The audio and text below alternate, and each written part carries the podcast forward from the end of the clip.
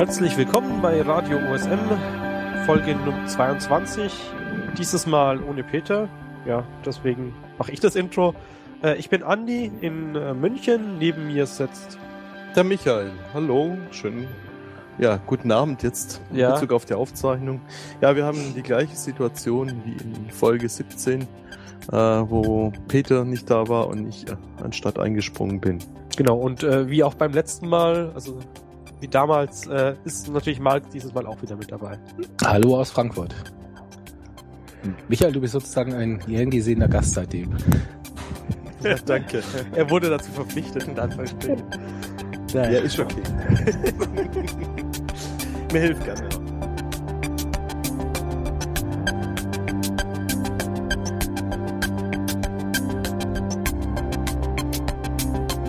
Gut, ähm, kommen wir gleich zum ersten Themenblock. Ähm, ja, News.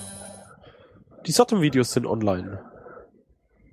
Beziehungsweise, ja, äh, jemand hat sie jetzt nochmal, also sie waren ja davor schon online, aber irgendwie als ein großes Stück äh, Video in einem Flash-Player mit sonst irgendwas Zeug. Was, was es gab, waren die äh, Mitschnitte der Streaming-Videos. Äh, die Videos sind an sich auf der Satem aufgezeichnet worden, auch in besserer Qualität.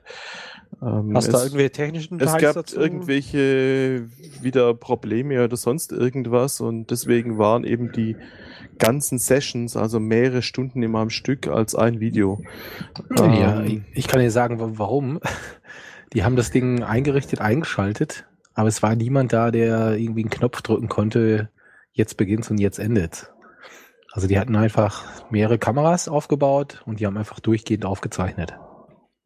Und, und deswegen äh, haben aber es halt war, schon es war schon immer jemand da, der dann zwischen den einzelnen Quellen umgeschalten hat, oder? nee, nee, nee. Ja, also aber die haben alles, die haben mehrere Quellen aufgenommen, so wie ich das, äh, also. Ja, aber im Livestream wurde doch live umgeschaltet, teilweise. Also, äh, wurde Gut. doch umgeschaltet. Okay. Teilweise ist zumindest jemand da gesessen, okay. sag ich mal, aber nicht die ganze Zeit. Ja, also das ist nämlich auch so ein Ding. Also ich habe zum Beispiel das, das äh, Video von Frederick über die Statistiken von den Mailinglisten und so weiter mhm. äh, angeschaut. Äh, da ganze Zeit war die eine Kameraeinstellung drin, bis auf die letzten fünf bis sieben Minuten. Da meint er dann noch auch mal auf die andere Kamera zu schalten und dann nicht mehr zurückzuschalten, dass die ganzen Zitate, die er da noch auf dem Beamer gezeigt hat, einfach nicht auf dem Video waren. So, ja. sie haben halt nur diese eine Kamera oder diese zwei Kameras und äh, nicht noch extra die, die Folien abgegriffen oder sonst irgendwas. Und ja, die Qualität der Folien ist, naja. Ja, also ich glaube, das war auch, ähm, ich glaube, der Wille zählte da mehr. Ähm, ich weiß jetzt nicht, wer das gemacht hat oder so. Und äh, deswegen auch, die, die haben wohl gerade keinen, der schneidet, der die Zeit hatte. Und äh, deswegen haben sie es auch nur erstmal als einen riesen Stream rausgehauen. Ja, das aber, war ja automatisch dann. Also das, ja. das, das Streaming-Ding hat, der Streaming-Dienst hat das ja automatisch bereitgestellt, ja. gesehen. Aber dann hat sich ja jemand bereit erklärt und das mal kurz äh, die Dinge alle mal geschnitten. Genau, Peter Bar äh, Barth, also Peter, den kennt man vielleicht vor als äh, Mitentwickler von der OSM2 World Webkarte. Also diese 3D-Karte, die es da sozusagen als, als die fertige Teils vorrechnet, äh, rendert. Ähm, der macht es zusammen ja mit Tobias sozusagen. Ja. ja. Der hat es bei sich, glaube ich, auf dem Server irgendwie liegen. Genau. Ja, er hatte da auch noch so, so erstmal gefragt, ja, darf man das eigentlich machen? Weil urheberrechtlich ist ja auch so eine Grauzone und so, aber ja, ich denke, da, da regt sich niemand auf und ja, das passt schon. Ich habe ähm, auch mal direkt einen äh, BitTorrent-Sync daraus gemacht. Ja, habe ich gesehen. Ähm, wobei ich gar nicht weiß, ob das jemand nutzt gerade. Aber ich finde, ja. das BitTorrent Sync, das funktioniert eigentlich normal recht gut. Und also wenn man sich alle auf einen Schlag runterladen äh, möchte, ist das eine Möglichkeit. Ja, was anderes, was, was ihnen da leider auch noch passiert ist, dass äh, zum Beispiel bei dem Talk, äh, wo über das Carto, also das, das Umsetzen des Webnix als ein Carto ähm, gesprochen wurde, da haben sie irgendwie die Audiospur von dem Saal daneben noch mit reingemischt und dummerweise auch lauter. Also du verstehst da den, den Vortragenden leider kaum. Ja. Ich habe da mal versucht, von, weil in dem zweiten, in dem zweiten Pfeil von dem anderen Saal, da ist ja die sozusagen nur die Stimme von dem einen raus, das, das minus das andere zu machen, aber da war irgendwie, ja, die, die, die Abstände waren nicht ganz, also irgendwas ist da mit dem Audio noch vorher passiert, das heißt, du konntest nicht einfach abziehen, sozusagen. Ja. Also, ja. ja, es sind auch, ich habe mir auch irgendwelche versucht mal Talks angeschaut, da rauscht und knackt es, also es ist sehr ja, unterschiedlich, die, die Qualität. Die, Defekt, die defekten Tonqualität, ähm, die hat er auch nochmal extra gekennzeichnet, wobei das sollte man vielleicht mit Auphonic auch noch probieren, ob das, ob die da was besser machen oder so. Aber Peter ist nicht für die schlechte äh, nee, nee, da kann er, Soundqualität also, oder sonst irgendwas äh, in Verantwortung zu ziehen. Er hat nur den Dienst geleistet, die, genau. die Monster-Videos über mehrere Stunden, die nicht mal bei allen Personen, also äh, Jochen hat sich da, Jochen Topf hat sich da auf der Mailingliste auch beschwert gehabt, zum Beispiel, dass irgendwie auf dem einen Rechner spielt es überhaupt nicht und auf dem anderen Rechner ist Bild und Ton nicht synchron ja, und lauter so Geschichten. So, naja. Also ja, ich glaube, das Video-Fu ist genauso wie das Audio-Fu, ne? Also es ist so. Naja. In den, da aber es, es, soll da jetzt noch bessere Videos geben, aber also, die, ob die jetzt noch einen besseren Ton haben oder so, wissen wir nicht, das oder? Weiß ich nicht. Also es ja. gab eben eine Ankündigung in der in der Mailingliste, äh, ich, äh, dass äh, so in ja, in den ersten paar Wochen, also die Aussage damals war, zwei Wochen äh, soll eine no bessere äh, Videoqualität kommen, so in circa, und das ist jetzt noch eine Woche hin, also äh, so die zweite, ich schätze mal in der ersten, zweiten, zweiten äh, Oktoberwoche. Wir ja. das Beste. Eigentlich bräuchte man da halt aus meiner Sicht auch so ein, ja, internationales OSM-Videoteam oder sowas, die, wo man dann halt so, so Schnittaufgaben oder so auslagern kann, beziehungsweise dass man halt auch mal definierte Prozesse hat oder so. Ja, wo auch vielleicht eine gewisse Erfahrung da ist, weil ja. es hier auf jeder Konferenz wieder irgendwelche neuen Leute machen äh, und die halt immer wieder vor die gleichen Probleme gestellt werden. Ja, es wäre halt auch so eine eine Seite, wo man halt alle Videos von egal welcher Konferenz sehen kann und nicht die einen bei Vimeo, die anderen bei YouTube, die dritten bei auf irgendwelchen FTP-Servern nur only und da gibt's auch Software dafür, habe ich gesehen, aber müsste man halt mal aufsetzen. Ähm, nächste News. Äh, es ganz war gerade ganz frisch, wirklich frisch. Ähm, Berlin gibt Geodaten frei. Äh, zum Beispiel auf Heise war die Ankündigung, dass zum 1. Oktober 2013, also quasi jetzt, äh, gestern, die, das Vermessungsamt Clark die Geodaten freigegeben hat. Äh, was ähm, eine sehr erfreuliche Entwicklung ist. Es ist auch die Aussage, dass die Geodaten sowohl äh, für kommerzielle als auch für nicht kommerzielle Nutzung freigegeben sind, habe ich gelesen. Mhm. Ähm, von der Seite ja. Ich habe mir das lizenzmäßig nicht angeguckt, aber du nicht, andere äh, schon. Sie... Okay, super. Ähm, und zwar der unser Behörden Manager. Äh, ha, der ist? Ja, wie wir. Äh, Jochen, äh, der Ansprechpartner für Behörden. Joachim, genau. Joachim, Joachim Kast. Ja. Äh, ich denke, im Forum gab es eine Meldung, dass er sich darum kümmert oder er hat schon Leute angeschrieben und gefragt.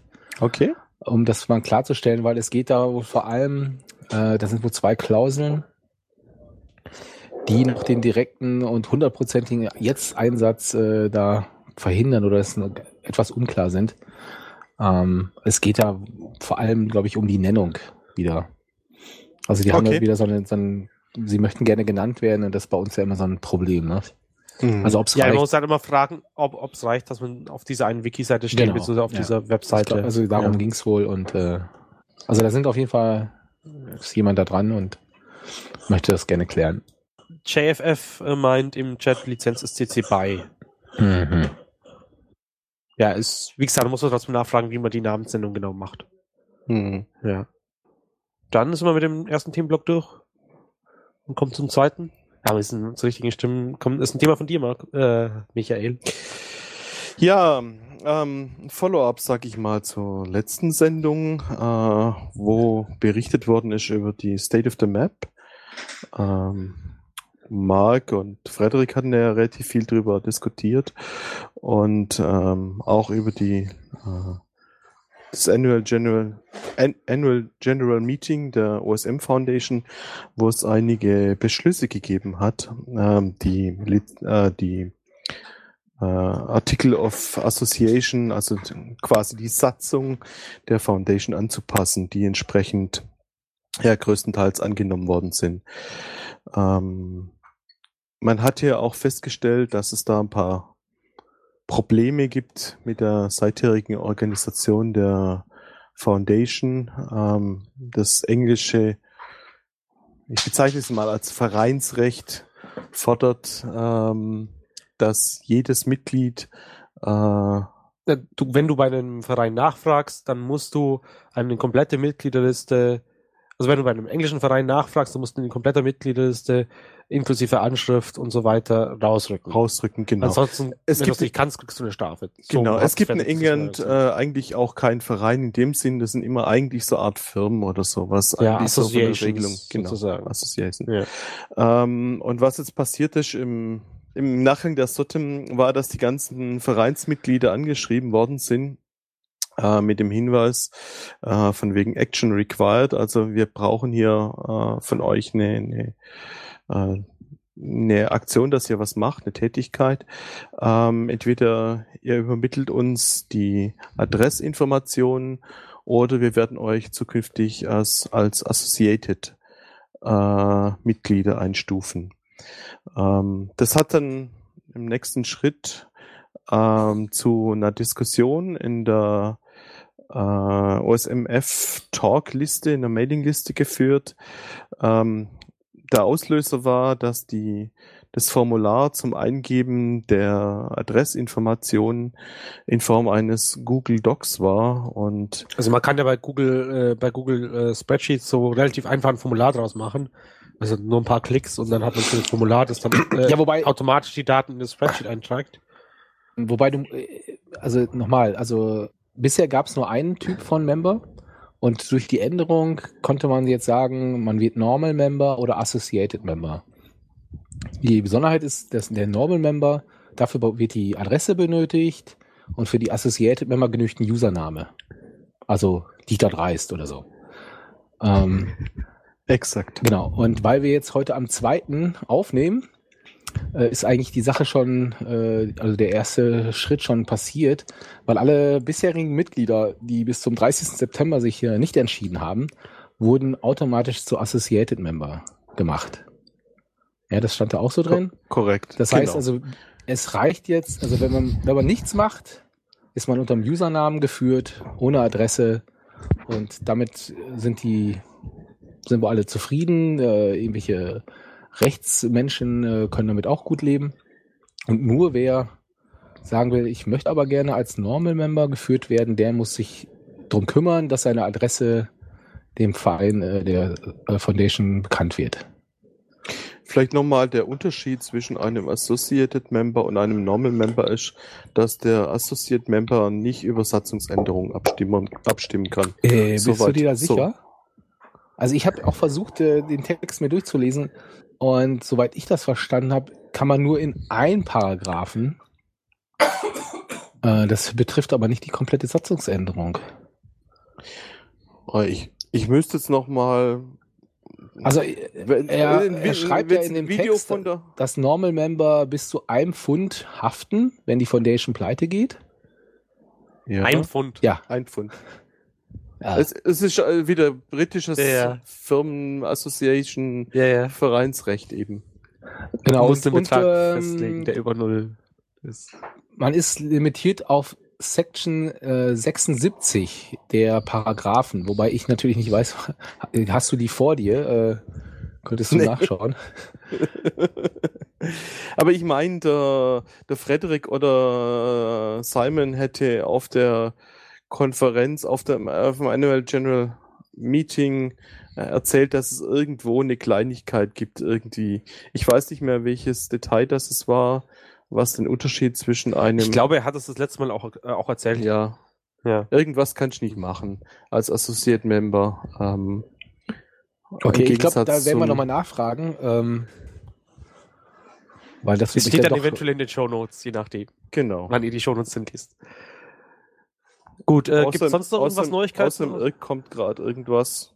Nee, da ist, das, da wird nur diskutiert, ob das ist ja jetzt alles mögliche für Sockenpuppen und so weiter, Tür und Tor öffnet.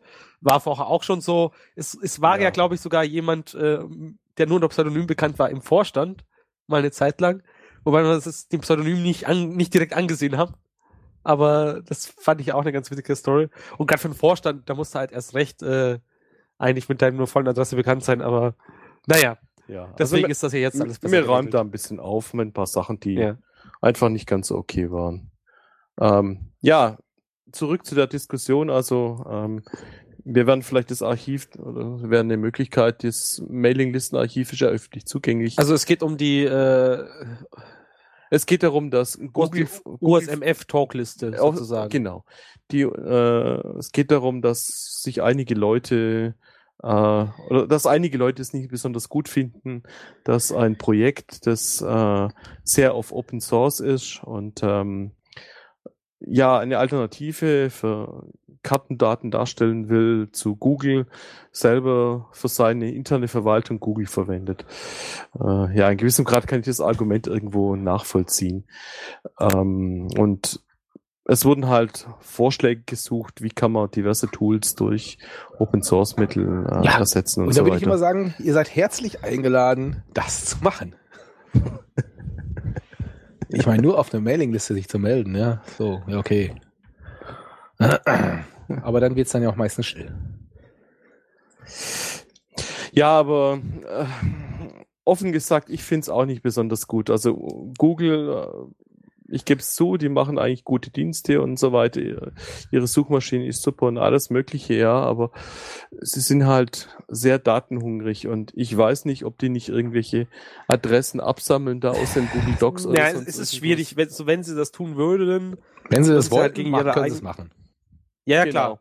Also das ist eh, wenn du, wenn du Administrator bei Google bist, was du dann alles könntest, vor allem wenn du dir anschaust, wie viel Firmen ihre kompletten Mails bei Google hosten, äh, so ihre komplette Domain, ohne dass du es wirklich ansiehst, es scheint, du schaust genauer mal rein äh, in den DNS-Records. Naja, aber es ist, wenn, wenn, sobald sich mal jemand Zeit hat, sollte man das mal umstellen auf irgendwas, was auf eigenen Servern läuft. Aber braucht halt einfach jemand, der sich drum kümmert. Genau. An der Serverkapazität oder so scheitert es nicht. Es ist halt einfach die Zeit, die, die da Leute. Das Thema Manpower ist ganz klar das, das Kritischste daran. Sonst ist der auf der Liste nicht allzu viel los, oder? Nee, die Liste ist sonst eigentlich absolut ruhig. Äh, das war schon fast schon ein Shitstorm, sag ich mal, mit 20, 30 Mails, die es da jetzt gegeben hat im Rahmen der Diskussion. Ähm, sonst ist die extrem ruhig. Ja, ja, es gab einige Diskussionen zum Thema Article of Association, als die diskutiert ja. worden sind oder sowas. Aber sonst ist die wirklich äh, minimal vom Volumen her, die Mailingliste. Gut. Dann äh, nächstes Thema ist von mir und zwar, äh, ich hatte es das letzte Mal ja schon angekündigt, ich wollte ein bisschen was von Waze erzählen. Also ja, äh, stellt mir halt einfach Fragen, damit es nicht so ganz der Monolog wird und dann ja. Also was ist Waze? Äh, Im Prinzip, ja, das erste Mal davon gehört haben wir auf der Münchner Mailingliste. Kannst du dich noch daran erinnern? Da kam, nee. da kam jemand so vorbei. Ne, eigentlich ist die Bayern Mailingliste, verdammt. Ist, äh, so, er hat da diesen neuen Dienst gefunden. Äh, warum macht denn USM nicht sowas? Und, ah, da äh, war was, ja. Ja, ja, so, und okay, was, was macht die? Also sie, wenn du auf ihre Webseite gehst, dann ist das erstmal ähm, also man schreibt es W-A-Z-E. Ähm, wenn man auf ihre Webseite geht, dann ähm, sieht man da erstmal, ja, es ist irgendwie so eine Routing-App für Android und iOS. Das heißt, die installierst du dir und dann kannst du die als Navi im Prinzip verwenden. Und was dann halt noch mit drin ist, du siehst dann so, dass du, wo Staus sind und so weiter. Und sie machen das im Gegensatz zu, zu anderen Leuten eben rein mit eigenen Daten. Das heißt, in dem Moment, wo du das Navi benutzt, ähm, schickst du auch immer automatisch ein Signal zu deren Server und dann sehen die halt, ah, okay, da geht's gerade relativ langsam auf der Autobahn zu, da wird wohl ein Stau sein und dann zeichnen sie es halt als rot oder gelb oder sonst irgendwas ein. Zusätzlich kannst du noch irgendwie so sagen, ja, hier ist ein Stau oder äh, ja, hier ist die Straße gerade gesperrt und so weiter. Naja, ich ähm, sehe halt, und du siehst, dass deine Freunde unterwegs sind. Genau, also das ist auch, du, du, du kannst ein, ich glaube, nein, doch, du kannst dich auf anonym stellen, dann siehst du nicht die anderen Nutzer. Oder über Facebook. ja, du, du, du, siehst halt dann äh, die auf der Karte die anderen Nutzer, die, die auch gerade rumfahren. Ähm, bei der Tour, die wir jetzt zum Beispiel neulich mal nach Holland gemacht haben, auf so eine Konferenz, oder sowas habe hab ich irgendwie so festgestellt, dass wohl relativ viele ähm, Lkw-Fahrer das benutzen. Also wir haben mehrmals irgendwie so Leute überholt und teilweise haben die dann auch irgendwie Lichtzeichen gemacht, wenn man sie überholt hat oder so. Ja. Also ich vermute mal, dass da relativ viele äh, solchen, ja, LKW-Fahrer, Brummi-Fahrer, sonst irgendwas sind. Weil klar, also wenn die aktuelle Verkehrsinfos haben und so und sich gegenseitig Bescheid sagen können, hey, hier ist irgendwie gerade eine Störung und so, äh, ja, ja. wenn das benutzen. Ähm, was es aber auch ist, also es ist auch, im Prinzip haben sie OSM auch nachgebaut. Das heißt, ähm, du hast auch, äh, sie haben es ein bisschen gebootstrapped, ich weiß nicht genau mit welchen Daten, also wenn du auf der Karte jetzt auf dem, auf dem Telefon schaust, was sie da für eine Karte haben, da siehst du zum Beispiel München komplett fertig. So, wenn du aber in, auf ihrer Webkarte siehst, das siehst du halt, dass du das rechte Eck, also die A9 Richtung Berlin und so weiter mhm. ist halt drin. Äh, nach rechts die A8 ist sozusagen Richtung Salzburg ist drin, aber der Rest vom Autobahnring fehlt. So Pi mal Daumen. Uh. Äh, das heißt, ähm, ja, sie, sie, sie kombinieren da wohl Zeug. Also äh, irgendwie trennen sie es dann aber auch wieder und ich weiß nicht genau, wie sie es gemacht haben. Wahrscheinlich haben sie sich gerade irgendwie die Lücke gesucht, äh, damit das funktioniert. Und was sie halt jetzt machen, ist, dass sie relativ viel automatisiert ähm, dazu zeichnen. Also wenn da viele Leute langfahren, dann sagen sie halt, ja, okay, hier müsste eine Straße sein oder so. Und wenn was? sie da schnell fahren, dann wird es wohl eine Autobahn sein. Äh, aber warte mal, ich gehe mal auf München. Ich habe jetzt mal eine andere Stadt im Ruhrgebiet gesucht. Und da würde ich sagen, ja. das ist wie OSM nach einem Monat. Da ist, so ein Teilstück ja, der genau. Autobahn. Aber okay. das interessiert eben die meisten Nutzer nicht, weil sie, also wenn, weil sie nicht auf die Webseite gehen, sondern Ach. weil sie in, in, in, der App benutzen. Und die und ist anders ja oder wie? Daten. Und die, die, ist jetzt. Ja, ja, da ist, da ist die komplett. Also Hä? du kannst, hast da ein vollwertiges Navi. Aha. Okay. Und du kriegst dann auch zum Beispiel an, auf dieser Karte, und da kommen wir Richtung Gamification, sind dann so, so, ja, äh, Süßigkeiten verteilt. Und wenn du da hinfährst, dann kriegst du diese Süß kriegst du Punkte. Ah, Badges sozusagen. Und das heißt, okay. so, das ist wieder so ein bisschen wie dieses Spiel, das ich mal hier erzählt hatte. Mhm. Ähm, äh, Ingress, da hast du auch so Punkte, wo du dann, äh, um die Energie zu tanken, gehst du dahin. So. Nur, dass es halt hier eben nicht zu Fuß oder mit dem Fahrrad ist, sondern Waze ist rein für Autofahrer. Mhm. Es ist eigentlich als reines Navi für Autofahrer und mhm. eben noch drumherum gedacht. Das zeigt sich in verschiedenen anderen Stellen. Zum Beispiel kannst du eben neben Staus auch Polizeikontrollen, Blitzerkontrollen melden, die aktuellen, die günstigsten Spritpreise von dieser und jeniger Tankstelle. Also sie haben alles so ein bisschen eingebaut, alles in einer App, ähm, so diese Rundumlösung sozusagen. Und was sie dann auch noch gemacht haben, ist so Zeug wie, du kannst nicht einfach so bearbeiten. Also wenn du anfängst, bist du erstmal Level 1 und dann musst du halt mit der App erstmal 100 Kilometer fahren, bevor du irgendwas machen kannst. Oh. Und ähm, da, wo du dann rumfährst, du kannst dann auf den Straßen links und rechts davon am Anfang so eine Meile weit kannst du dann was bearbeiten. Und je mehr du fährst, desto weiter breitet sich das aus. Das heißt, die lösen das Problem das von Massenedits oder sonst irgendwas halt damit, dass du immer da erstmal da gewesen sein musst, mhm. bevor du irgendwas machen kannst. Und da du keine Tracks einfach so hochladen kannst, sondern nur mit ihrer App, Klar, es gibt da wieder Wege und so rum, aber ja, so lösen die das Problem in Anführungsstrichen. Könntest natürlich bei OSM nie machen. Das wäre ja äh, total das Bevormundung. Ja, genau. Mapper.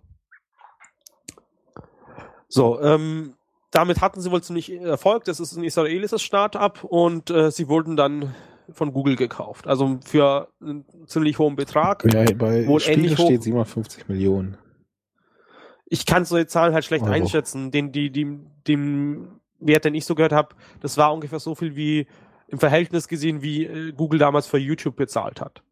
Mhm. Und das ist halt schon ziemlich krass. Also ich bin mal gespannt, was, was die jetzt so draus machen. Es gab damals, als das gekauft wird, auch ziemlich viele Blog-Einträge. So, ja, OSM ist jetzt tot. Äh, oder es gab Blog-Einträge, die das gesagt haben. Es gab auch einen äh, Blog-Eintrag von Simon dazu, also der OSMS-Vorstand ist, äh, President, also Vorstandsvorsitzender, ähm, der meinte, ja, äh, ist doch schön, jetzt kann andere Startups hergehen und das dasselbe machen, aber wirklich dieses Mal auf Basis von OSM-Daten, sodass es bei OSM wieder zurückfließt. Mhm. Bin ich gespannt, ob das passiert, weil ich sehe halt nicht so wirklich dieses, diese Startup-Szene rund um OSM. Klar, du hast so einzelne Leute, aber so wirklich ein Dienst, der dann alles im einen macht. Du hast immer nur diese Spezialfälle und aus meiner Sicht müsste halt auch die OSM ja, Foundation oder die, die Community an sich sowas, sowas machen. Und nicht immer diese einzelnen Spielfelder, wo einzelne Leute sich machen, sondern halt eine App, wo man alles kombiniert. Ja, es gibt, sage ich mal, als Cop-Leute, die die Navidaten natürlich benutzen, aber da ja, gibt es ja dann kein Thema mit Blitzer und sonst irgendwas. Ja, sie haben halt wieder irgendwelche Datenbanken, die du dazu kaufen kannst oder sowas. Ja. Ähm, also in Deutschland, oder ich sehe halt da diese ganzen viele anderen Seiten. Also zum Beispiel für, für Blitzer gibt's blitzer.de, eine eigene App, die im Hintergrund laufen lassen kannst. Ja, ja. Äh, beziehungsweise kannst du wieder dazu kaufen, damit du damit du sie wirklich im Hintergrund laufen kannst und sie nicht selber irgendwie nach einer Stunde beendet oder je nachdem, wie dein Android-Telefon zuspielt. Ähm, aber es hat wieder was anderes. Geht nur unter Android, weil du, bei iOS kannst du ja oder konntest du nicht Dinge im Hintergrund laufen lassen. Für äh, Sparpre äh, für Spritpreise äh, gab es bisher clever tanken. Wobei es da jetzt äh, auch diese neue rechtliche Bestimmung gibt, die es in mhm. Österreich mhm. schon länger gibt, aber dass du halt als Tankstellenbetreiber, Schrägstrich äh, Konzern eben immer melden musst, genau. äh, was deine Preise sind und so.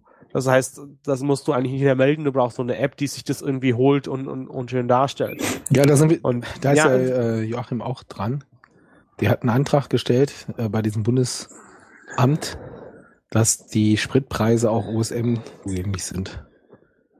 Ah, cool. Also das ist nicht irgendwie freie Daten. ja, genau, das sind keine freie Daten. Nachweisen den Grund. Du musst ah. deine Geschäftstätigkeit, deine Erfahrung nachweisen, damit du an die Daten kommst. Und äh, er hat jetzt wohl einen Antrag oh gestellt, äh, dass OSM äh, irgendwie die benutzen darf. Und ich glaube, andere aus der Open Data Szene haben auch ähnliche Anträge gestellt. Dass ja. sie halt als Art Proxy da dienen. Okay, als Proxy. Genau, ich wollte mich gerade fragen, in welcher Art und Weise nutzen, weil wir fallen da sofort zwei äh, mögliche Nutzungen ein. Die eine Nutzung könnte eben sein, äh, ich weiß nicht, ob die äh, die Tankstellen, wenn sie ihre Preise nennen, auch ihre Geokoordinaten da haben. Und damit könnte man dann wieder abgleichen, äh, ob äh, wir alle Tankstellen USM drin haben zum Beispiel. Also es wäre eine Nutzungsmöglichkeit und das andere wäre eben die Daten, äh, die Spritpreise quasi anzuzeigen. Da gibt es im Internet, wenn man ein bisschen danach sucht, mehrere hundert Seitendokumente zu dieser Schnittstelle und so weiter. Und das, das ist richtig aufgesetzt von der Behörde und da ist richtig alles definiert und da kann man sich mal rein. Oh mein Gott. Also du meinst genau das Gegenteil von äh, kreativen OSM-Chaos. Ja. naja, aber bis sich da was ändert, das dauert wieder ewig. ja, so. ja, also, nee, das ist ja okay. Ja. ja, das macht ja eine Behörde und dann muss das ja Hand und Fuß haben. Ja. Naja, okay, zusammenfassend, was kann man zu Vaso sagen? Ähm, jeder, der was mit Gamification und OSM machen soll, auf jeden Fall mal anschauen und die Ideen da klauen. Ich möchte sowas eigentlich auch für Fahrradfahrer, Fußgänger und ÖPNV-Benutzer haben. So in der Richtung.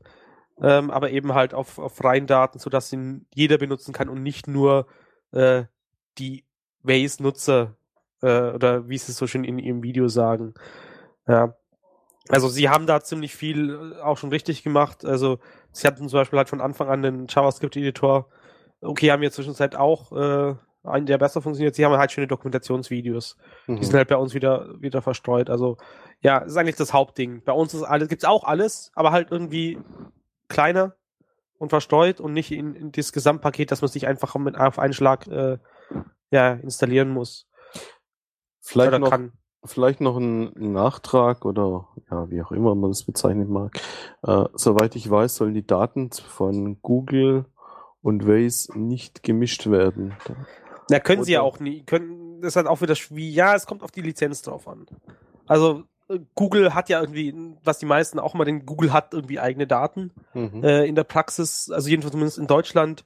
Ähm, sie haben zwar dieses von der YouTube-Erfahrung und so weiter Daten, aber sie haben ja eh so vom Bundesvermessungsamt so einen Rahmenvertrag abgeschlossen, sodass mhm, die Daten, stimmt. die, die offiziellen Daten kommen und je nachdem, was, um was es geht und so weiter, benutzen sie halt das und das und sie kombinieren das auch miteinander, aber so, dass sie es halt wieder auseinanderziehen können. Mir ist es noch relativ unklar. Also ich weiß zum Beispiel, dass die Gewässerflächen oder sowas auf jeden Fall aus den aus den äh, ja, staatlichen Daten kommen, weil die kannst du halt zum Beispiel im Auto nicht abfahren und so. Ähm, aber ich glaube, da gibt's jetzt auch äh, auf dieser äh, einen Plattform, wo man so äh, Informationsfreiheitsanfragen stellen kann, den Vertrag relativ ungeschwärzt, oder? Markus, äh, welchen Vertrag? die zwischen Google und den ziemlich ungeschwärzt äh, Bundesvermessungs. Ich dachte, da wäre jetzt nochmal eine, oh, eine ungeschwärzte Variante äh, rausgekommen. Weil den geschwärzten, den hatte ich mal hochgeladen. Ja. Und die, die Seite war Frag den Staat, oder? oder so? Frag den Staat, genau. Ja. Also da kann man mal genau schauen, wie das, wie das zusammenspielt und so. Zu Frag den Staat gab es auf dem letzten Chaos Communication Kongress auch, glaube ich, Ja, auch schon mehrere Podcasts mit sonst und wir hatten es ja auch schon. Tolle Seite. Erwähnt. Mehr nutzen. Ja.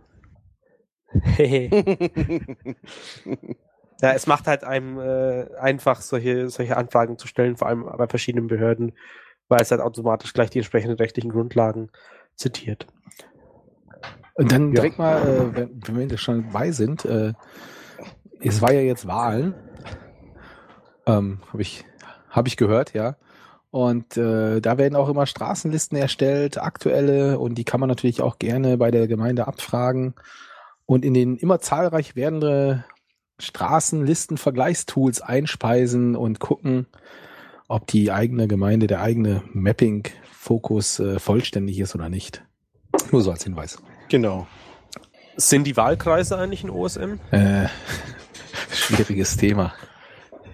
ja, Multipolygone und so. Ja, gell? nicht nur das. Äh, ja, nicht nur das. Äh, generell der äh, Sinn von Wahlkreisen OSM ja, ist ein bisschen. Das stimmt natürlich. Fraglich. Haben wir darüber gesprochen? Weiß ich gar nicht. Nee, ich glaube nicht. Ich, Dann schieben wir das jetzt einfach mal ein. Hatten wir darüber gesprochen? Nee, glaube noch nicht. Ja, also es gab irgendwo auf dem Stammtisch oder irgendwo oder in der Mailingliste hat man drüber geglaubt. Ja, dann können wir es mal kurz hier wiederholen, hier vielleicht äh, ganz kurz. Es gab eine Initiative eines äh, aktiven Mappers, äh, alle deutschen Wahlkreise einzuzeichnen. Ähm, er hatte auch viel Fleißarbeit vorgelegt. Es fehlte noch ein wenig. Eigentlich äh, fehlten vor allem in Großstädten, da wo die, äh, also in größeren Städten werden die Kreise äh, geteilt. Also ich weiß zum Beispiel Dortmund gab es Dortmund 1 und Dortmund 2. Und diese Unterteilung fehlte, weil die sonst natürlich, äh, außer bei den Bundestagswahlen, in keine Relation vorhanden war. Und äh, das hatte er dann auch noch vorbereitet, eine Liste mit, äh, hier guck mal, ich bin eigentlich fast fertig, ich brauche nur noch ein paar, hat er auf der Mailingliste geschickt. Und es kam ein kleiner Shitstorm zurück. Im Sinne von, wir wollen die Daten da gar nicht drin haben. So, äh, von Anfang an würde ich mal sagen, ungefähr. Dann, also die Diskussion war halt, ähm, sind die Daten nützlich oder nicht? Und, äh, ja. und, und bleiben sie auch existieren, war eines der Diskussionspunkte. Ja, sie ändern sich halt, werden aber zu Wahl geändert. zu Wahl, wenn sie. Ja, das sind aber alles äh, Behauptungen, die ich in dem Sinne gar nicht so wieder, also ich habe noch nicht wirklich gesehen, dass das jemand mal detailliert aufgezeigt hat. Ähm, weil, so wie ich das verstanden habe, sind die dann doch sehr, sehr starr. Also sie werden ab und zu schon mal geändert. Und das sind ja auch dieselben Bundestagswahlkreise, also Wahlkreise bei verschiedenen Wahlen, weil halt äh, jeder Wahlkreis ungefähr gleich viele äh, Personen haben, die da leben soll, so ungefähr. Ähm, aber ich glaube, wenn ich da das, das Bundesradio, da war ja beim Bundesradio, die hatten ja auch so ein Live-Sendung zur Wahlsendung gemacht und da war unter anderem auch zwei Leute von Open Data City da und die meinten, dass mit den Wahlkreisen sei jetzt relativ offen geworden. Also früher, gerade insbesondere in Bayern, musste man da wohl dann auch Geld zahlen, damit man die, die Polygone von den Wahlkreisen bekommen hat und so, aber das ist jetzt wohl Wobei, also ich habe einen Tweet gelesen, da wollte doch wieder irgendeine Behörde Geld für die äh, Shapefiles haben. Wobei ich dann auch einen anderen gelesen hatte, da hatten die eher das Problem, dass die Shapefiles so viele äh, Punkte waren, also hatten so genau, dass sie die erstmal reduzieren mussten. Also es scheint sehr unterschiedlich zu sein. Ähm, und ich denke, dass sich das auch äh, demnächst gelöst hat mit dieser ganzen Open Data Diskussion. Ich meine, sie sind jetzt drin. Ich weiß nicht, ob sie, ob sie noch drin sind. Es gab Ankündigungen, dass andere Leute die löschen. Äh, ja. Könnte man mal nachgucken. Ja, es, es hat jemand eigentlich, wenn man gerade bei dem Thema Flächen sind, äh, hat sich jemand den Talk von jo, ähm, von der Sottom zum äh, von jo, ach, von Jochen zum Thema Arias angeschaut? War da irgendwas Neues drin? Ich glaube nicht, oder? Es war ja, das Thema, ja, ich habe live gehört. Ja. Ähm, ja, er hat das Thema eben nochmal vorgestellt, auch okay. die Probleme oder sowas. Ich habe nicht Also ich, war nicht wirklich ich, viel Neues mich, dann, ja, nee, ja. Ich erinnere mich nicht mehr hundertprozentig okay. jetzt genau daran, aber ich meinte zum Beispiel gegen den Foskis-Vortrag hat sich da nicht wesentlich was geändert. Okay, ja, man müsste es halt mal umsetzen. Watermark hast du auch gesehen? Äh, nee. Ich lese hier gerade Zensur bei OSM. Was hat's denn damit auf sich? ja, fange ich mal an zu erzählen. Es gab äh, auf der Talk.de ähm, wir sind eigentlich wieder bei äh, Talk.de jetzt auch zum Hören. Ähm, es gab auf Talk.de eine äh, Anfrage äh, eines Mappers, der sich da ein bisschen auf den Schlips oder wie auch getreten gefühlt hat. Ähm, er hat gemeint, ja, er hat hier Sachen eingebracht und ähm, die sind alle jetzt irgendwie wieder gelöscht worden oder sonst irgendwas. Und ich fand es dann schon ein bisschen, hm, ja, wie auch immer. Also, Zitat, seit wann unterliegen Holzstapel dem Datenschutz? Äh, seit wann ist es untersagt, die abgestellt, aufgestellten Schilder mit der Zuordnung meiner Autos Parkplätze zu mappen und so weiter. Ähm, ja, ich fand vor allem die Begründung, da stand immer nur Datenschutz, Datenschutz. Das ist ja so die, die, die, also ja, ich, Datenschutz ist wichtig und so, aber es wird so oft auch als, als, als, als Dummy-Argument missbraucht und äh, gerade in dem Fall, äh, also, also wurde das wieder reverted oder was, was, was da gibt es der Diskussion?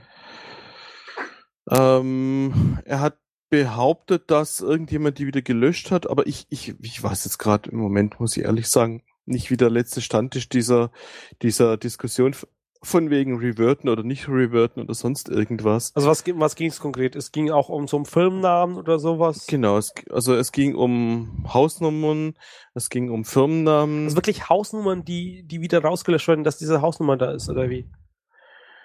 Da waren irgendwelche komischen Geschichten. Also was ich noch, was ich noch mich dran erinnern kann, ähm, er hat irgendwelche Holzstapel gemappt, die, also irgendwelche Stapel an Holz, die da irgendwo in der Gegend rumgelegen sind. Da muss ich fragen, welche, welche Relevanz hat es? Ja, aber dasselbe kannst du bei, wenn ich irgendwelche Räume mappe oder Veranstaltungen, also oder Gullideckel. Halt, ja, Gullideckel sind noch okay, weil die sind ja temporär da, aber wenn ich jetzt zum Beispiel, ich habe hab mal testweise Tische bei einer Veranstaltung gemappt und äh, ich habe es natürlich dann auch wieder abgerissen, sobald sie in der Realität abgerissen worden sind. Wenn du sie halt diese Holzstapel einträgst und äh, die werden abtransportiert, dann musst du natürlich auch sicherstellen, dass sie dann zeitnah wieder rauskommen. Aber ich, ich weiß jetzt nicht, was das für ein Holzstapel wie, war und wie wo war es, aber ähm, da muss ich einfach sagen, ähm, macht es Sinn, alles einzutragen. Ähm, genauso hat er irgendwelche äh, Kfz-Kennzeichen an Parkplätze. Das heißt, also und da gab's wie Kfz-Kennzeichen, also das waren wirklich äh, wirklich scheinbar hat er kein Kfz-Kennzeichen an Parkplätze rangebracht. Die sind also Parkplätze, die für irgendwelche Autos reserviert sind. Ach so, ähm, darauf ah, so, kann ja, jetzt verstehe. dezente Darauf kam der dezente Hinweis, dann mach ein Access gleich Private oder sonst was auf den Parkplatz. Naja, also die oberste Regel bei OSM ist, es muss die Realität, so wie sie draußen ja, ist, abbilden. Aber, aber ein, ein, ein, ein, ein Router fängt, das war ein Argument in der Mailingliste, ja. ein Router fängt nichts damit an, wenn das Ding Name gleich äh, M Strich irgendwas äh, an, das, das, das weiß ein Router nicht, was er mit okay, dem Parkplatz man, man bräuchte einen speziellen Tag, der dann sagt, okay, also erstmal, er muss als Private getaggt sein. Und, und dann halt äh, in so einem Router kannst du dann ein Kennzeichen eingeben und dann führt er dich automatisch auf deinen Parkplatz. Genau. Nee, ja, stell dir mal vor, du hast vergessen, wo dein Parkplatz ist, ja? Gehst auf der Ober Overpass API, suchst danach und dann hast ihn. und du kommst immer wieder ja. heim. Passend jetzt gerade zur laufenden Wiesen hier in München. so von wegen, ich also, bin nicht mehr heim. Das ist eh so ein Feature, das ich gerne in so einem Navi drin haben möchte, wenn ich es eh mitnehme aus dem Auto. Dass ich es gemerkt, merkt, wo ich es rausnehme, aber ja, ich weiß also, also teilweise war es einfach aus meiner Sicht äh, Blödsinn, was oder nicht Blödsinn, sagen wir es freundlich, äh, ungeschickt, ungeschickt gemappt. Äh, also du hättest gerne einen eigenen Tag dafür gehabt. Nee, er muss die Parkplätze zum Beispiel einfach mit Access Gleich Private äh, taggen und damit ist das Thema erledigt. Da braucht er kein Kennzeichen ranschreiben oder sonst irgendwas. Dann mit den Hausnummern war glaubt irgendwie, dass jemand noch ein extra Note gesetzt hatte mit dem, mit dem Eingang oder sonst irgendwas, obwohl das Gebäude schon eine Hausnummer hatte. Und dann war es doppelte Geschichten und so weiter. Aber das ist ja auch nicht, ist ja auch okay. Also im Chat lese ich jetzt gerade ähm, jetzt diese Mail, die ist etwas unterschiedlich. Also äh, seit wann unterliegt Holzstapel dem Datenschutz? Da schien es, dass der Holzstapel als Name eingetragen wurde. Was natürlich Quatsch Also als äh, mit im, im Tag ja, Tag war, Name war Holzstapel. Okay. Okay. Äh, nee. okay. Gut. Aber das, das, heißt, man bräuchte dafür halt einen eigenen Tag. Ähm, das zweite mit diesen Kfz-Kennzeichen an Parkplätzen, das finde ich jetzt äh, schwierig. Ähm, da könnte man drüber diskutieren. Aber äh, zum Beispiel Hausnummern am Eingang, äh, no way. Natürlich wird das gemappt. Und genauso Firmennamen, selbstverständlich. Wenn da ein Schild steht mit Firmennamen, dann äh, bei, ja. bei Personen sehe ich es so wieder schwierig. Also wenn du jetzt äh, die Klingelschilder abschreibst und so, vor allem das ändert das sich hat, ja viel zu schnell. Zu das hat keinen Sinn, aber Filmnamen, also die ziehen jetzt nicht so schnell um. Außer du, du, du versuchst damit Werbung zu machen. Ja. Das, das war ein Thema eben in der Diskussion. Ja, aber für gewöhnlich habe ich das jetzt weniger gehört, oder? Was heißt, du ja. willst damit Werbung machen? Ich meine, wenn du, wenn dein Gebäude da ist, dann hat ja der Name dran und das ist genauso viel es, Werbung es, wie dein Konkurrent, der auch neben dir steht. Also ja, außer du, du es, es die ganze Stadt heißt auf einmal wie deine Firma. Ja. Na, also was halt zum Beispiel auch gesehen habe, dass dann halt vor dem Namen, eigentlichen Namen des Restaurants, dann The Best äh, Coffee Shop in Munich oder sowas steht. Oder ja, teilweise gibt es natürlich Restaurants auch wieder diese oder Geschäfte, die genau so heißen. ja. Aber äh, es wurde dann halt explizit so ein Geheimtipp sozusagen auf die Karte. Und das ist, macht halt auch die Karte kaputt. Also, ah, okay. Genau. Ja. Ja, wobei, das, war, das macht oder, die Karte kaputt. Oder, äh. hm. Ja, das ist wieder, wir mappen nicht von Render, ja. genau.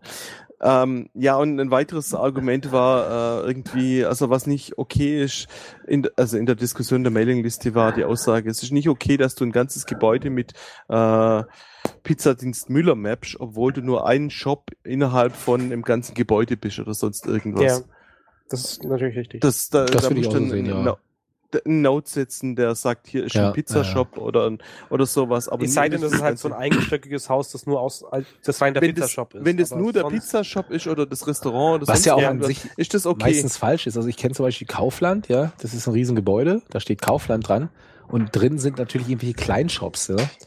Also daneben ist. Das kommt halt, ja das kommt halt darauf an, da heißt halt das Gebäude so. Ja. Aber du hast ja zum Beispiel auf, in, in ländlichen Regionen hast du auf jeden Fall so einzelne Häuser, die dann nur der Pizzadienst sind oder ja, was. Ja. Oder ein Restaurant oder sonst irgendwas. Ja. Da habe ich auch zum Beispiel kein Problem. Wie gesagt, ähm, was halt schlecht ist, wenn ein ganzes Gebäude mit äh, getaggt wird, obwohl da fünf verschiedene Shops oder sowas drin sind. Und das ist dann wirklich der Versuch, Werbung zu machen oder so. Ja. Aber sonst. Also auch mit dem Kfz-Kennzeichen, ich, ich würde es auch nicht gerade machen, weiß ich nicht. Ich finde es nicht passend. Ich, da hätte, das finde ich, da gibt es wichtigere Sachen. Ja, klar, aber ich finde halt auch, man muss ein bisschen solche Experimente erlauben. Ja, also ich würde es nicht ähm, löschen, genau. Also ja. Also ich würde es halt, ich würde es halt nicht löschen, sondern halt den passenden Tag dafür nehmen, wenn es im Name-Tag steht oder sonst irgendwas, damit die Leute, die es eintragen, auch äh, vielleicht lernen, wie wie es dann ja. richtig gemacht werden soll und nicht einfach stur löschen. Oder halt ja. einfach mal mit der Person unterhalten, bevor man einfach Tatsachen schafft oder sonst. Also was mich in der Diskussion ein bisschen äh, gestört hat, waren zwei Seiten. Zum einen, wie der äh, User, dessen Text gelöscht worden sind, reagiert hat, von wegen hier Zensur und Panik und auf der anderen Seite die Leute, die es gelöscht haben, dass sie ihn nicht angeschrieben haben im Sinne von, wie könnte ich es besser machen. Ja. Ja, also ja gut, Zensur. Äh, wenn du ein bisschen äh, Antworten haben willst, würde ich auch immer Zensur im Subject reinschreiben. Das ist ja gar nicht so verkehrt. Äh, und wir sprechen ja auch drüber. Äh, also, ja. Talk.de, jetzt auch zum Hören. ich glaube jetzt fast, kann es sein, dass der User im Chat ja, ist? Ja, der, der User ist, ist im Chat. Ah, okay. Ja. Also ich finde es auch überraschend, wie viel die User, die, die heute Thema sind, auch witzigerweise im Chat sind. Ja, gleich das nächste, oder? Und zwar, äh, ja, ich, ich nenne diese Ab diesen Abschnitt mal äh, Neues aus der Proposal-Hölle, äh, Schrägstrich Ecke. Ähm, ich habe mal wieder eine Mail bekommen äh, vom Wiki. Und zwar, ich habe ja mal bei meinem Wiki-Account so eingestellt, dass ich alle Seiten, die ich mal angefasst habe, automatisch auf einer Beobachtungsliste landen. Oh. Ja, ich habe dann halt äh, so einen eigenen Ordner, der automatisch alle MediaWiki-Mails äh, irgendwo extra wegsortiert und da in unterhalb von meinem OSM-Ordner und so weiter. Das äh, hilft halt dabei, auf dem aktuellen Stand zu bleiben, vor allem halt bei Wiki-Seiten, um die man sich eigentlich kümmern möchte, ohne mhm. dass man jetzt total erschlagen wird, wenn man sich den kompletten Wiki-Change machen. Und unter anderem ähm, kam da ein, äh, ein Change-Set von ähm, ja, Dieter, ähm, in dem äh, drin stand, ja, ich habe mal hier ein paar Edits, oder ich habe von diesem neuen User hier ein paar Edits rückgängig gemacht. Und zwar hatte besagter User ähm, wohl großflächig, äh, ja, er hatte wahrscheinlich die Regeln gelesen für die Proposals, die, die es tatsächlich gibt. Also es gibt da so ein Ding, da steht drin, wenn einem der letzte Edit eines äh, auf einer Proposal-Seite um äh, drei Monate zurückliegt, dann darf man äh, das Proposal äh, auf Abundant stellen. Was sozusagen so ein End, na, kein Endzustand, sondern einfach ein, ein Zustand eines Proposals ist. Das heißt, ja, darüber wird gerade nicht mehr diskutiert und so. Und ähm, das fand Dieter halt nicht so toll und also er, er ist ihm das ist ihm, ist ihm wohl irgendwie länger auf. Also ich kann das nach, nachvollziehen. Ich habe auch so gewisse Probleme im Wiki, wo die Leute nicht reagieren, wo man sie anschreibt und irgendwann kommt man mal wieder so in eine Phase, wo, wo man mal wieder im Wiki was updaten möchte und dann fällt einem das Problem schon wieder auf und dann möchte man das mal in Ordnung bringen und dann drei, vier Stunden später sieht man sich dann, man wollte eigentlich nur, nur mal kurz was machen und dann hat man alles Mögliche im, im äh, gemacht, also alles Mögliche im Wiki aufgeräumt, sozusagen, um mal wieder einen Schritt voranzukommen. Ja. Naja. Ähm, und eigentlich, also ich, ich also ich hab dann halt mal nachgefragt und ja, ich, vielleicht war ich ein bisschen zu, zu krass, als ich sagte, was, ob er denn diesen Massenedit da abgesprochen hätte. Ähm, na, es ist schwierig. Also, die, die Frage, oder die ich jetzt an euch einfach mal stelle, ist, seht ihr die Proposal Pages so als Dokumentation oder also wie sollte das aus einer eurer Sicht ablaufen? Also klar, wir wissen ja alle, dass Proposals nicht der einzige Weg sind, um neue Text einzuführen. Eigentlich sollte man sie einfach verwenden, sozusagen. Und ähm, wenn, wenn sie dann oft verwendet werden, dann sollte man mal Dokumentation dafür schreiben, was es denn eigentlich bedeutet, dass Leute, die es nicht sofort sehen, Darf ich noch mal immer die viel Arbeit kurz haben. Ja, zurück. Klar. Ich habe es noch nicht ganz verstanden. Äh, also wer hat der Dieter hat Proposals zurückgesetzt?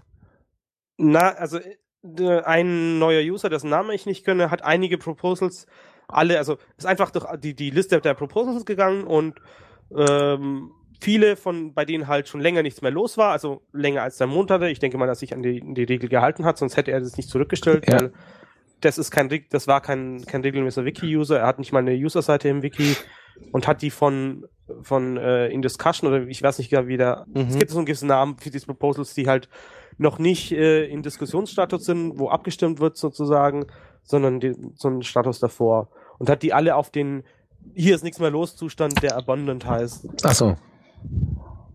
Ah ja, äh, der User, von dem ich sprach, ist K, K Staden. Und der hat wohl. Okay. Also, äh, aber er doch im Sinne von, er wollte kennzeichnen, äh, das Ding ist alt und wird gerade nicht mehr beachtet. Ja. Genau. Und was wohl der, der Auslöser bei Dieter war, war, dass äh, er ist wohl irgendwie auch in der italienischen Community aktiv, ja. weil er da wohl irgendwie wohnt. Ja, ich, ich musste lang überlegen äh, in Fredericks Talk, welcher italienische Architekt äh, der, der deutschsprachig ist, äh, da gemeint war. Bis heute. Jetzt nicht mehr. Ähm, User bei, in, in, seiner Community waren halt verwirrt, ob man den Tag jetzt noch verwenden darf oder nicht, weil in den Proposals Abundance steht. Ach so, ja, verstehe. Und daraufhin hat er halt äh, versucht, irgendwie den User anzusprechen, warum er das so gekennzeichnet hat und der hat halt nicht reagiert und jetzt hat er es halt umgestellt. Wieder zurück auf den ursprünglichen Stand. Auf den ursprünglichen Zustand. Äh, ja. Ja, aber da fällt so. mir wieder nur ein, beide meinen es gut, ne? Ja, also das ist halt, also Proposed ist übrigens der Zustand, der, den ich, der ich meine. Mhm. Also für mich ist es halt wieder so, es gibt kleine KRI, also man müsste in diesem kompletten Proposal-Prozess mehr automatisieren aus meiner Sicht gehört das auch aus dem Wiki raus und in irgendeinen am besten Delegated Voting, Abstimmungssystem oder sonst irgendwas, das sich halt darum kümmern, dass die Fristen auch eingehalten werden, eingehalten werden. Und was man halt in so einem Fall machen sollte, aus meiner Sicht, also keine Ahnung, vielleicht verstehe ich das Proposal-System, wie wir es leben, auch falsch ist, äh, den Inhalt des Proposals nehmen, äh, für jeden Tag, der sinnvoll verwendet wird, weil in so einem Proposal, wenn er auf mehrere Tags vorgeschlagen wird, eine eigene Tag-Seite bzw. Key-Seite anlegen ähm, und da den Tag beschreiben, so wie er denn heutzutage verwendet wird. Und das Proposal einfach auf Abundant stehen lassen und eigentlich sollte man es auch archivieren. Also ich, ich habe da mit Tobias mal so eine Vorlage gemacht, wo dann einfach ähm, die letzte Version äh, in die History verlinkt wird und dann so, dass es halt dieses Proposal nicht mehr in der Suche auftaucht. Weil ja. Ja, aber das Problem, wenn das Proposal nicht in der Suche auftaucht, ist ja schon klar, was passiert. Was denn? Ja, wenn ein Proposal verschwindet, dann dauert es genau einen Monat, dass ein neuer User denkt, das wäre doch eine super Idee. genau das gleiche ja Proposal nochmal zu schreiben.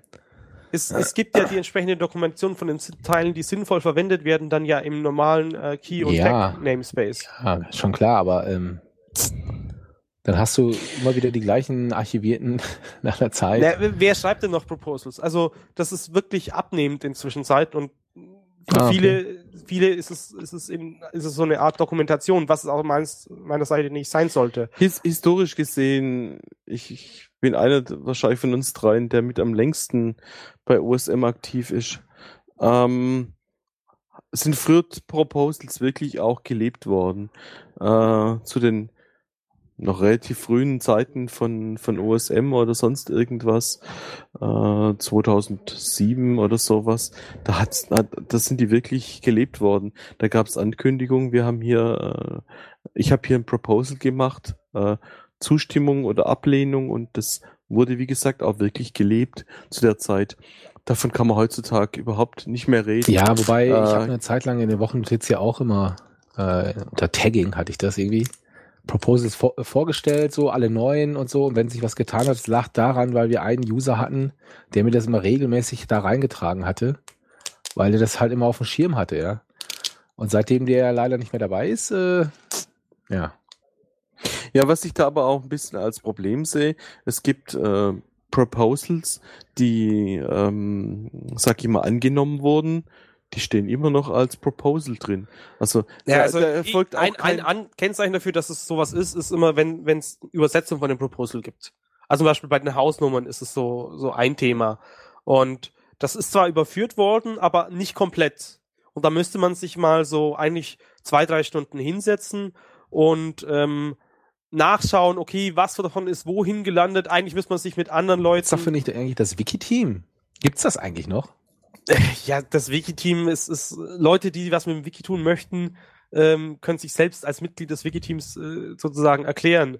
Aber es gibt da jetzt nicht so wirklich die Diskussion innerhalb des Teams oder so. Also es gibt zwar so ein Forum, in dem ist kaum was los, beziehungsweise ich, ich müsste mal wieder nachschauen. Ich, mir fehlt dann noch so die, die beste Art, das irgendwie zu abonnieren. Ähm, dann hast du halt da das Problem, dass der Wiki-Administrator auch so Zeit braucht. Also ich glaube, im Februar wurde jetzt ähm, wurde ja endlich mal die, die, das Wiki geupdatet auf die aktuelle, neue aktuelle Version. Wir berichteten. Eigentlich sollte dann gleich die Translate Extension kommen, die das Ganze mit den Übersetzungen einfach macht. Jetzt haben wir Oktober. Mhm. Ist leider immer noch nicht passiert. Ja, Firefish hat halt relativ viel zu tun und äh, er möchte das halt auch erst, äh, na, er möchte es erst dann an andere Leute mit übergeben, die ihm bei der Serveradministration, äh, Serveradministration vom Wiki-Server helfen, wenn er das mal auf einen, in einen sauberen Zustand gebracht hat. Und das ist halt leider immer noch nicht passiert. Ja. Mhm. Naja. Und das behindert halt auch und, und, und hält auch viel auf, weil dieses, also das ist momentan aus meiner Sicht äh, eines der größten Probleme im Wiki, diese Übersetzungssachen, äh, vor allem, dass du halt nicht automatisch benachrichtigt wird und Übersetzungen veralten und dann gibt es ja ganz viele Leute, die irgendwelche seltsamen Lösungen mit Templates bauen, die dann niemand mehr versteht und auch falsch gebaut werden und so weiter. Also es ist ja, es ist schwierig, da halt äh, bei Stimmung zu bleiben und regelmäßig was zu machen. Okay. Und es, ähm, es gibt halt auch nirgends die Regeln. Also gerade zum Beispiel, wie das mit Proposals läuft, Dieter hat vorhin im Chat auch angemerkt, dass das ja wohl bei nur uns in Deutschland so sei, dass die Proposals so nicht so ernst genommen werden und eher halt in, in, in Tag-Info nachgeschaut wird. Ja, ich lese das äh, auch gerade. Ich, anscheinend ist in Italien wird das mehr ernst genommen und so und da fehlt halt auch so meine eine Quelle, die das bestätigt, beziehungsweise diese, so diese übergreifende Kommunikation ist halt auch nicht so da. Also da, da hängt halt nur jeder auf seiner lokalen Mailingliste oder in seinem lokalen Forum rum und, und nicht so dieses, wie es, wie, wie also, weltübergreifende. Ja, ist halt auch die Frage, wie das, wie man sowas am besten macht. Ja. Das ist das, das Problem, dass das ganze Projekt äh, heterogen ist schon. Da, das, das, ist aber auch der das, Vorteil. Ja, ja, ich, ich bestreite es ja nicht, dass es äh, seine Vorteile und so weiter hat. Äh, aber einfach, ähm, das, das, äh, das hat man auch zum Beispiel letztes Jahr oder was schon vor anderthalb Jahren gemerkt, als die Diskussionen gab zum Thema Import der, der ich glaube, Katasterdaten oder sowas in Frankreich, äh, wo es eine ziemlich heftige Diskussion aus meiner Sicht gab, äh, zum Beispiel zwischen der deutschen und der französischen Community, obwohl das Nachbarländer sind. Aber das, das Ganze wurde extrem unterschiedlich gelebt und interpretiert zwischen den beiden Communities. Und ähm, ja, das ist nur, nur ein Beispiel von, von vielen Beispielen, mhm. sage ich mal. Das ist vielleicht ein Thema, was man für die, für die Zukunft auch dran arbeiten könnte oder wie auch immer. Das wird uns ähm, begleiten, ja, das glaube ich auch. Gen ja. Ähm, das ist halt, wenn du einen kommerziellen Datensatz hast, dann gibt's halt ein Buch, wo drin steht, nutzt dieses Tag und sonst irgendwas. Es gibt aber auch nur die ein Tags, Buch mit tausend Seiten drin. meinst du aber, ne? Ja, das ist ein dickes ein Buch. Buch mit tausend Seiten meinst du? Ja, ja, ein dickes Buch. Aber es ist alles Gott definiert und es gibt nichts sonst außer diesem. Ich weiß nicht, wie viele Seiten das ist, aber äh, ich habe es auch noch nie live gesehen, aber ich kenne jemanden, der das Buch schon in den Händen hatte. und mir findet es gab irgendwo auch im Internet als PDF oder sowas.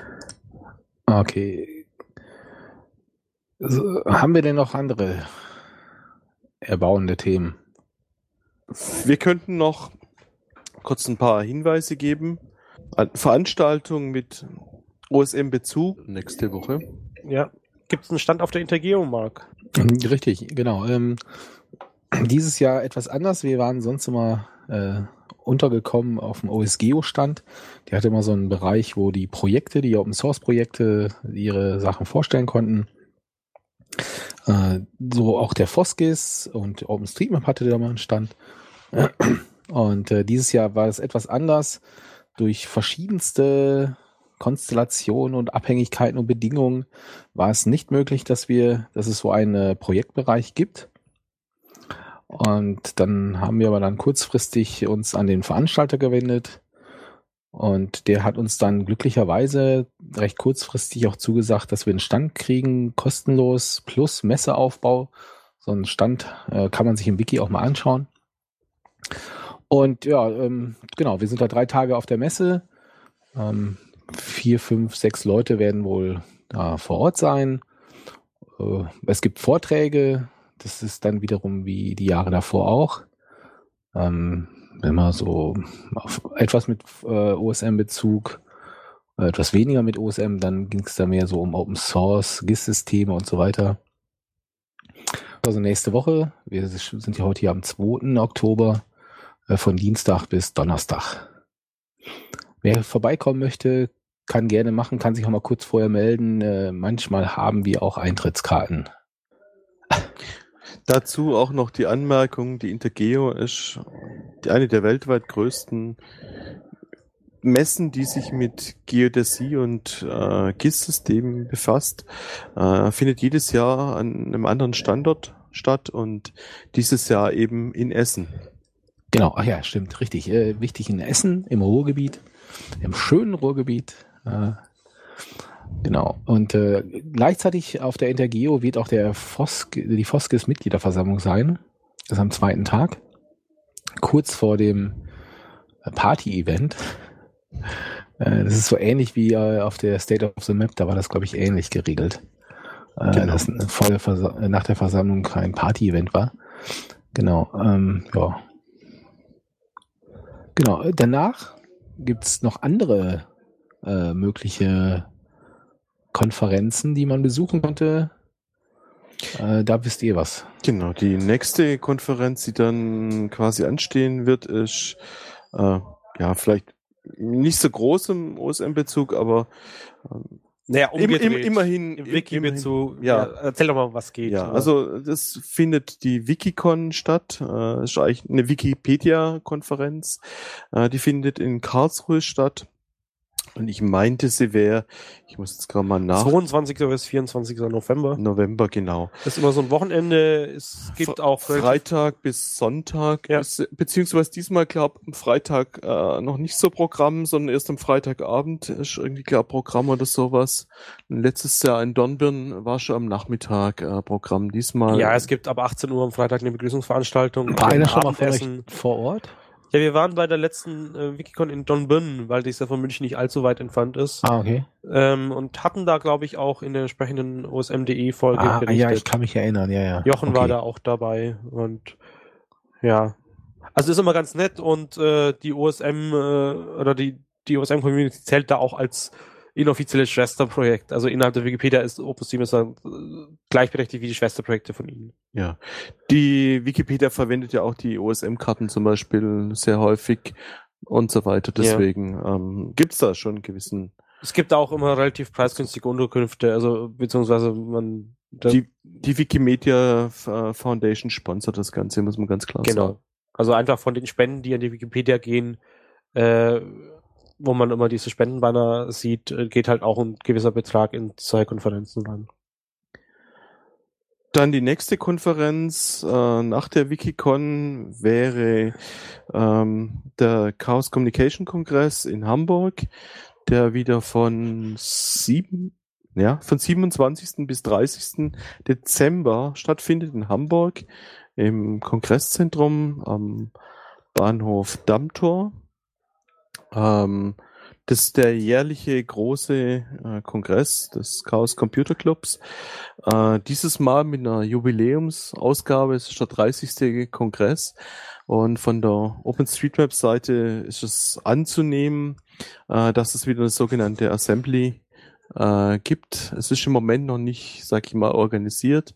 Die Anmeldefrist war aber auch noch nicht, aber ähm, es wird wieder einige OSM-Leute geben, die da hingehen werden. Man muss auch sagen, gegenüber den Zeiten in Berlin hat sich die das Ganze deutlich entspannt. Also äh, an die Ticketsituation zum anderen genau, die, das, die das Raumsituation. Also es wird dieses Mal auch was ein bisschen an der Konfiguration geändert. Also wir können einfach aus der letztjährigen, aus, nach dem Umzug nach, nach Hamburg äh, reden. Es gibt genügend Tickets. Es war überhaupt kein Problem, an Tickets zu kommen vom Kongress. Ja, aber äh, dieses es gab Jahr, genug.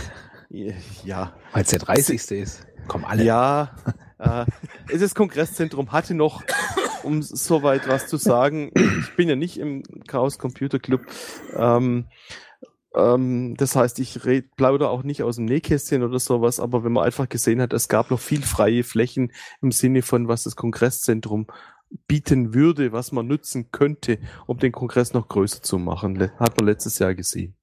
Also ich denke nicht, dass wir an Platzarmut sterben werden. Und wie gesagt, äh, es ist davon auszugehen, dass es wieder eine Assembly irgendwie gibt von OpenStreetMap, wo Leute zusammenkommen. Ja, und auch ein paar Workshops und so weiter. Genau. Also ich glaube, ein paar OSM-Leute haben auch äh, Vorträge, Checksheet Workshops eingereicht. Okay, sehr und, schön. Ja, mal schauen, wie, wie das dann läuft. Ja. Sehr schön. Ja, die Frage gerade im Chat, ähm, ob wir zum CCC da gehen, also zum Kongress.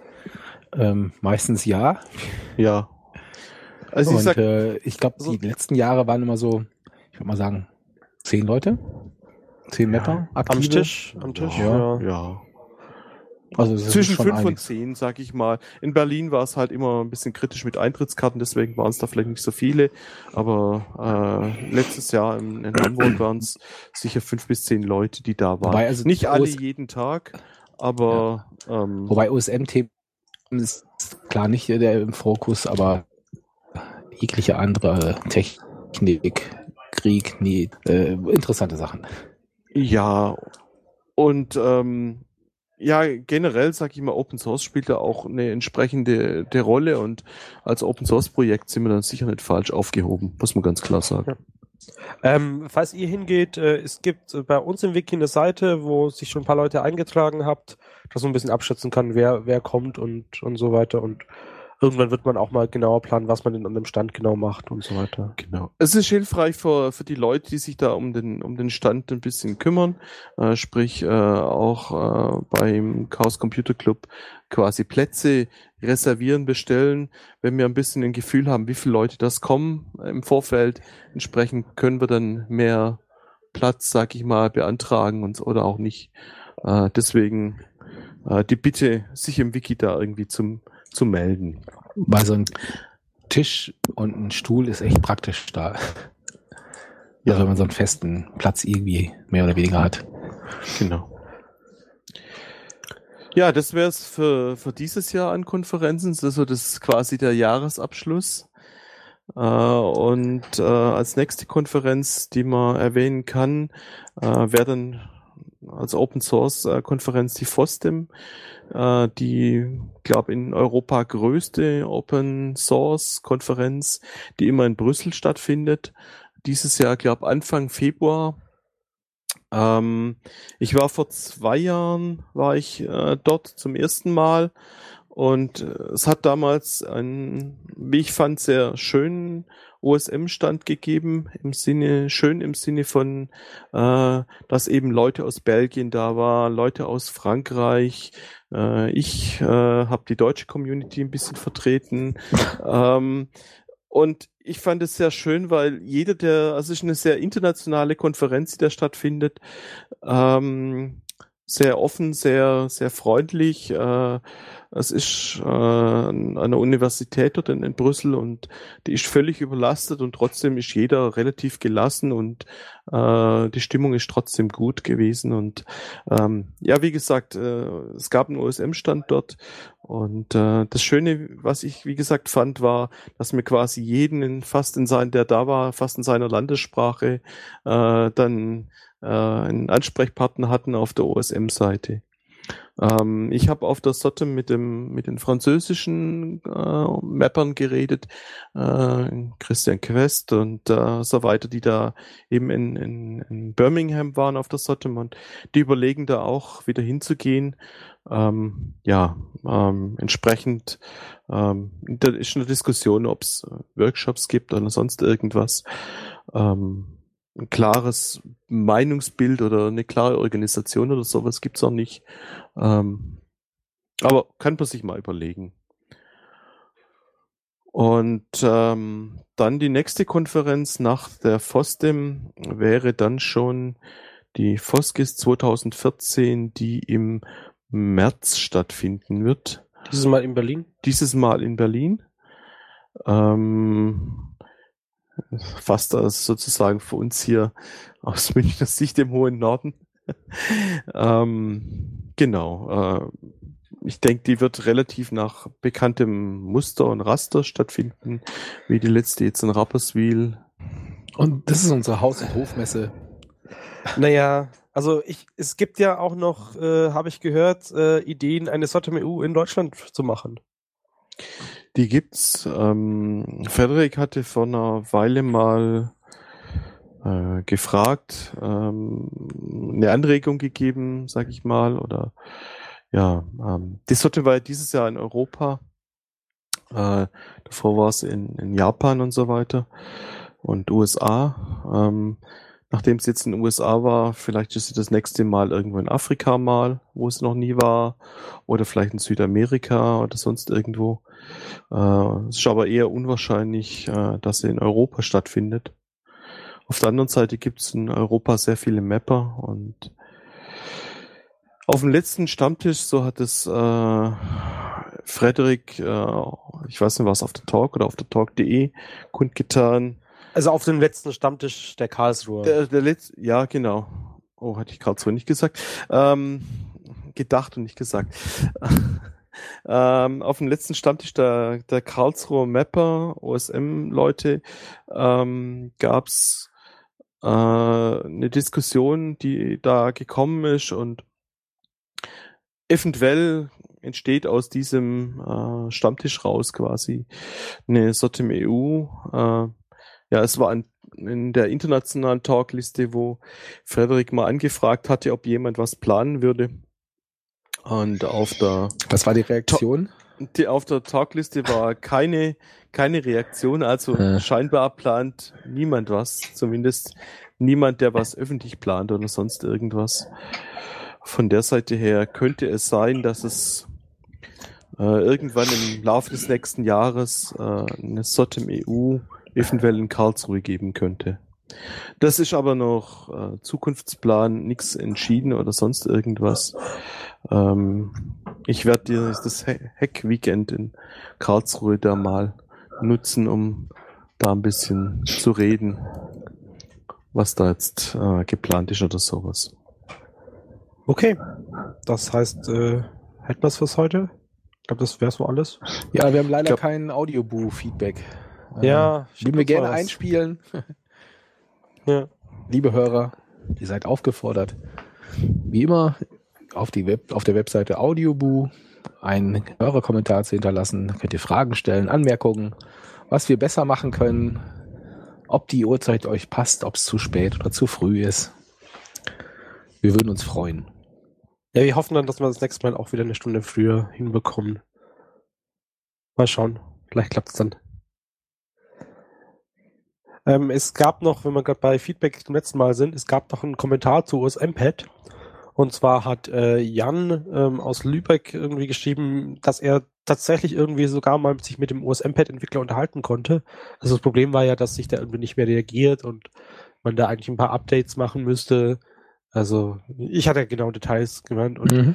ähm, Zitat, äh, er hat wohl äußig, äh, äußerst wenig Zeit und ähm, er, er hat halt angefragt, ob er das irgendwie rausgeben will. Davon sieht der Entwickler ab. Ähm, da hatten schon andere gefragt und irgendwie war der Umgangston bei der Sache nicht wirklich förderlich. Naja. Also schade, dass es den, den Source Code nicht gibt. Ähm, keine Ahnung, ob es da irgendeine Lösung gibt, wie, wie man sowas wieder hinbekommt, aber es ist schon ein ganz nettes Tool. Und sollte eigentlich auch weiterleben und, und auch geupdatet werden.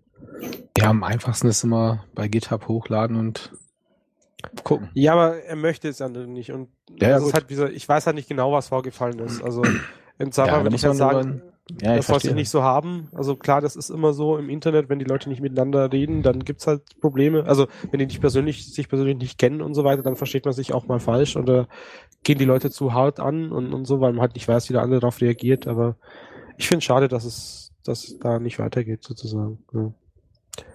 Vielleicht könnte man ja auch irgendwie den Source Code in treuhändischen Händen der was heißt, Foskis geben oder irgendwie so.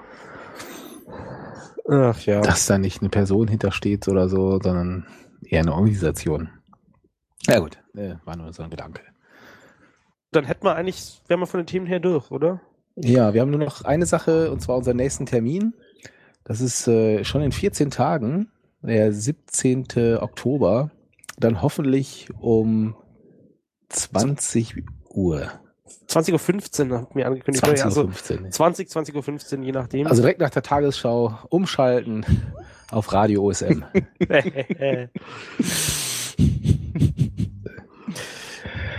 Gut. Ja, Ansonsten gibt es natürlich auch wieder den, den Podcast, ähm, wo man sich das dann auch so nach zum Zeitsouverän nachhören sozusagen kann.